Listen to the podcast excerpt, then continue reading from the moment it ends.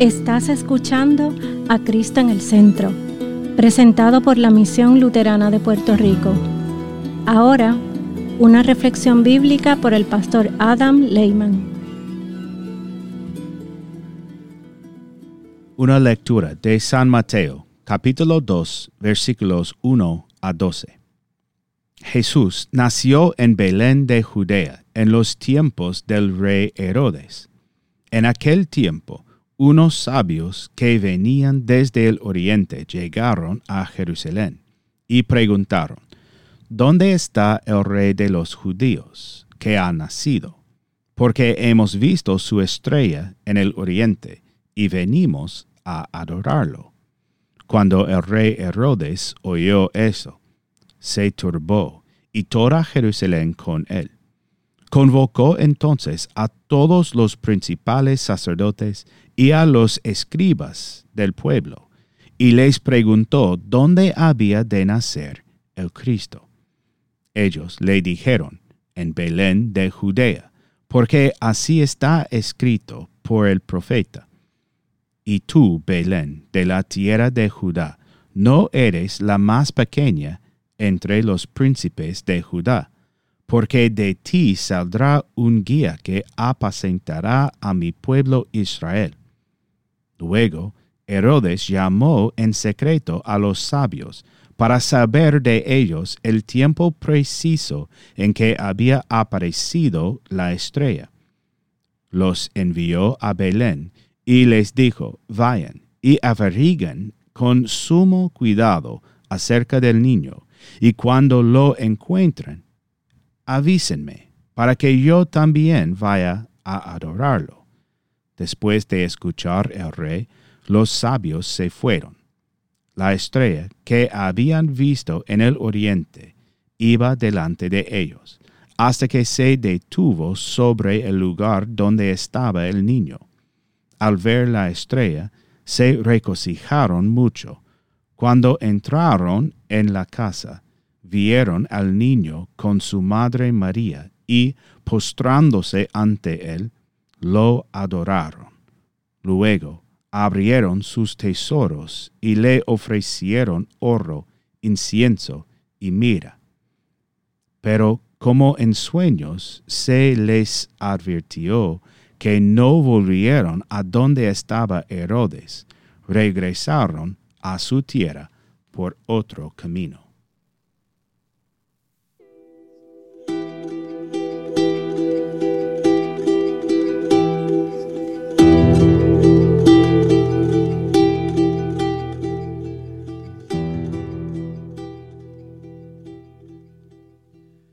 En el nombre de Jesús. Amén. Cada año, el 6 de enero, la Iglesia celebra la Epifanía de nuestro Señor. Es el último día oficial de Navidad y en muchos sentidos, para la mayoría, si no todos, de los que estamos sentados aquí esta noche, la Epifanía es tan importante como la Navidad para aquellos de nosotros que no nacemos judíos, esta celebración de la Epifanía de nuestro Señor es de vital importancia. La antigua fiesta de la Epifanía de nuestro Señor es un evento bien importante en el año eclesiástico, especialmente para nosotros, los gentiles. De hecho, la Epifanía de nuestro Señor se celebra desde hace más tiempo en la historia de la Iglesia que la Navidad.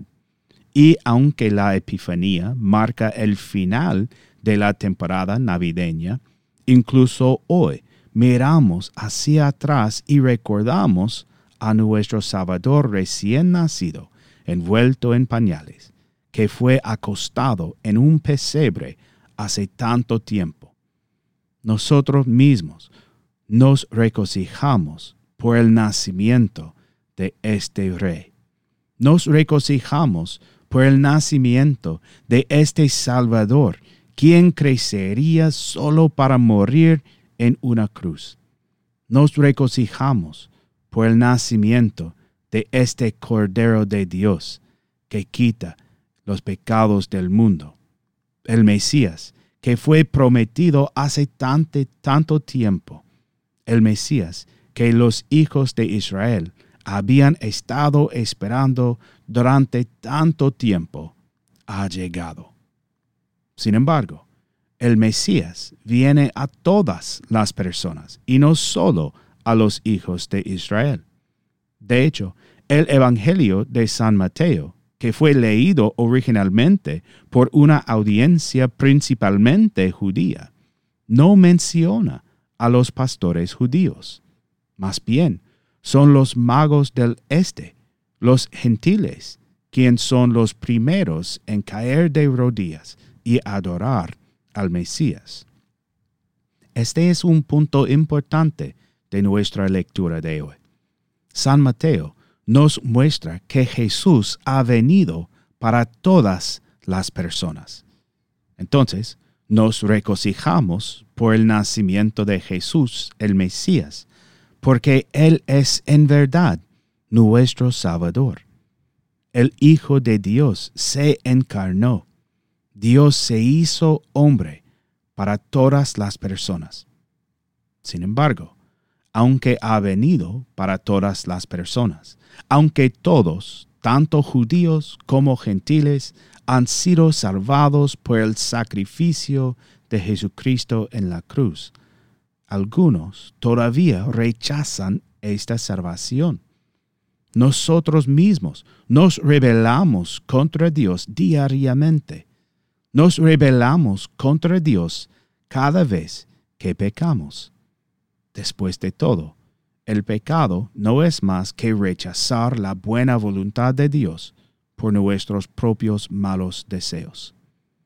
Cuando hacemos esto, podemos ver lo que realmente somos. Vemos que somos pecadores, que nos hemos rebelado contra el único Dios verdadero. Sin embargo, nuestro Señor es un Dios persistente. Él continúa amándonos a pesar de que nos hemos rebelado contra Él. Y nos consuelan mucho estas palabras de San Pablo.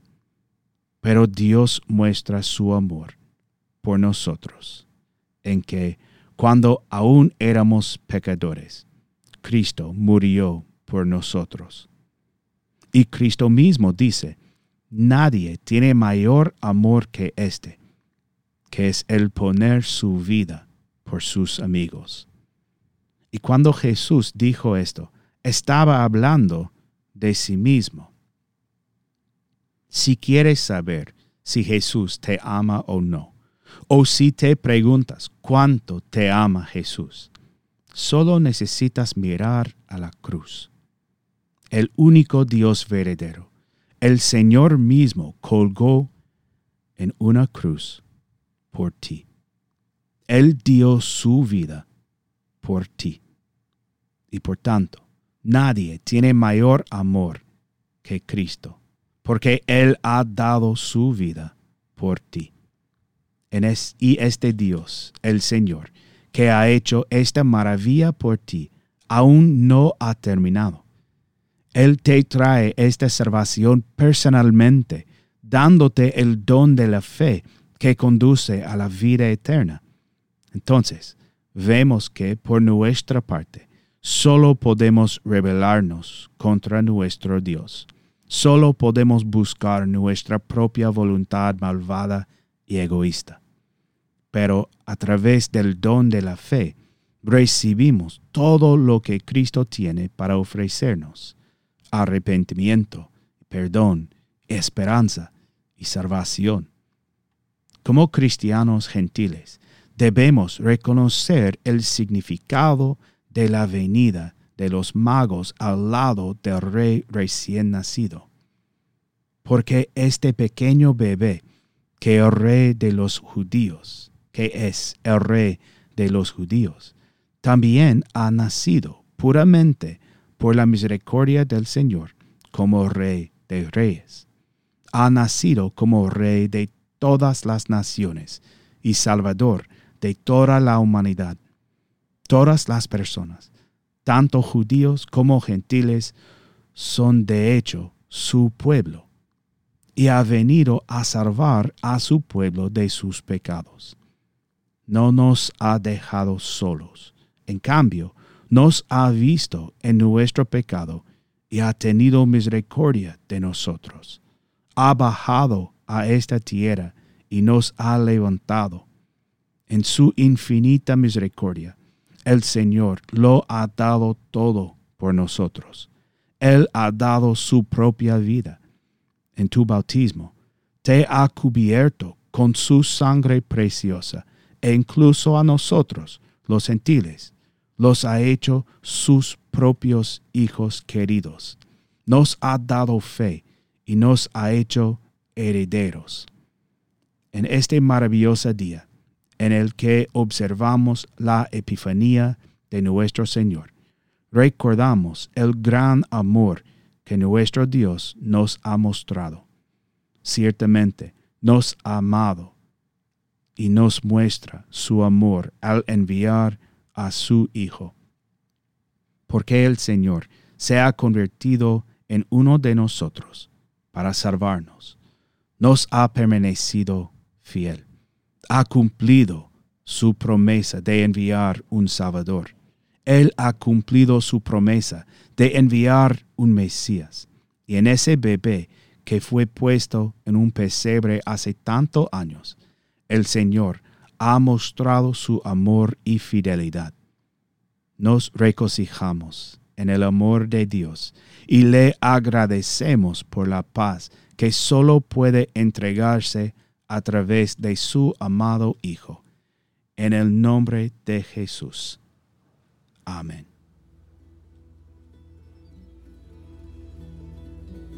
Esta ha sido una presentación de la Misión Luterana de Puerto Rico, a Ministry of the Lutheran Church, Missouri Synod. Para conocer más, visítanos en www.cristoenelcentro.com.